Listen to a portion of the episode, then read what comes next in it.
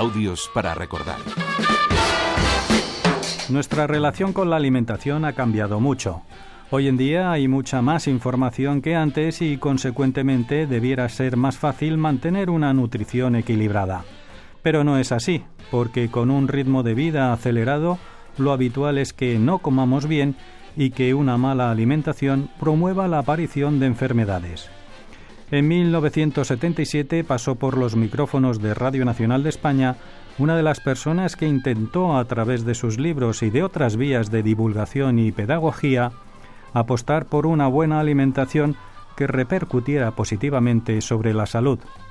Era Ana María La Justicia, una bioquímica que se interesó por los secretos de la alimentación cuando supo que estaba enferma. Yo, debido a que me dieron cortisona, porque tenía una artrosis generalizada muy, muy grave ya, pues mm, debido a haber tomado cortisona mm, tuve una diabetes. Y entonces, para controlar mi diabetes, pensé, lo mejor es que la controle solo con la alimentación, si es posible.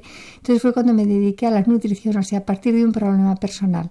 Luego, como es un campo apasionante y además me encanta, yo ya tenía base suficiente para poder hacer estos estudios, pues entonces aparte de en nutrición, estudié bioquímica para entender entonces el papel de los alimentos ya en el metabolismo de nuestro cuerpo. Ana María La Justicia se convirtió en un referente en el campo de la nutrición y en el aporte de sustancias complementarias a la dieta, sobre el que construyó un negocio de productos dietéticos y en especial sobre el magnesio. Tenía problemas muy graves en la cara de forúnculos, siempre tenía la cara enferma y empecé a tomar magnesio porque había leído que se curaban los forúnculos.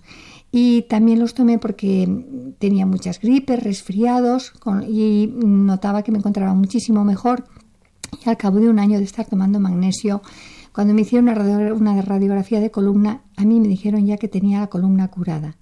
Como yo había ido mejorando poco a poco y la verdad es que no esperaba mejorar de la artrosis porque me habían dicho que era incurable, entonces fue cuando empecé a estudiar sobre todo ya el papel del magnesio en nuestro organismo y fue cuando sobre todo me dediqué a estudiar mm, el papel del magnesio en la bioquímica de nuestro cuerpo. A lo largo de las últimas décadas el trabajo de las personas ha cambiado mucho ya no se hace un gasto de energía física y por contra muchos realizan un trabajo sedentario, poco activo, detrás de una mesa. Sin embargo, todavía se mantiene una alimentación propia de nuestros mayores y antepasados, nada acorde con el sedentarismo. No hacemos un gasto de energía mecánica, de energía muscular y tampoco pasamos frío. La comida que era válida para ellos, o sea, la alimentación ya no lo es para nosotros. Si tú tienes en cuenta que la gente antes pasaba frío, porque había gran cantidad de agricultores, de pastores, los, los obreros de la construcción que estaban afuera y, y en, incluso en las fábricas no había calefacción. Y entonces eh, sabes que las grasas están destinadas fundamentalmente a mantener caliente nuestro cuerpo, pues de ahí es obvio y claro que no podemos consumir aquellas cantidades de grasa que consumían nuestras abuelas, nuestras madres, y entonces aquello que era válido para ellas ahora resulta no porque nos lo han enseñado mal, sino porque han cambiado los modos de vivir, ya no es adecuado.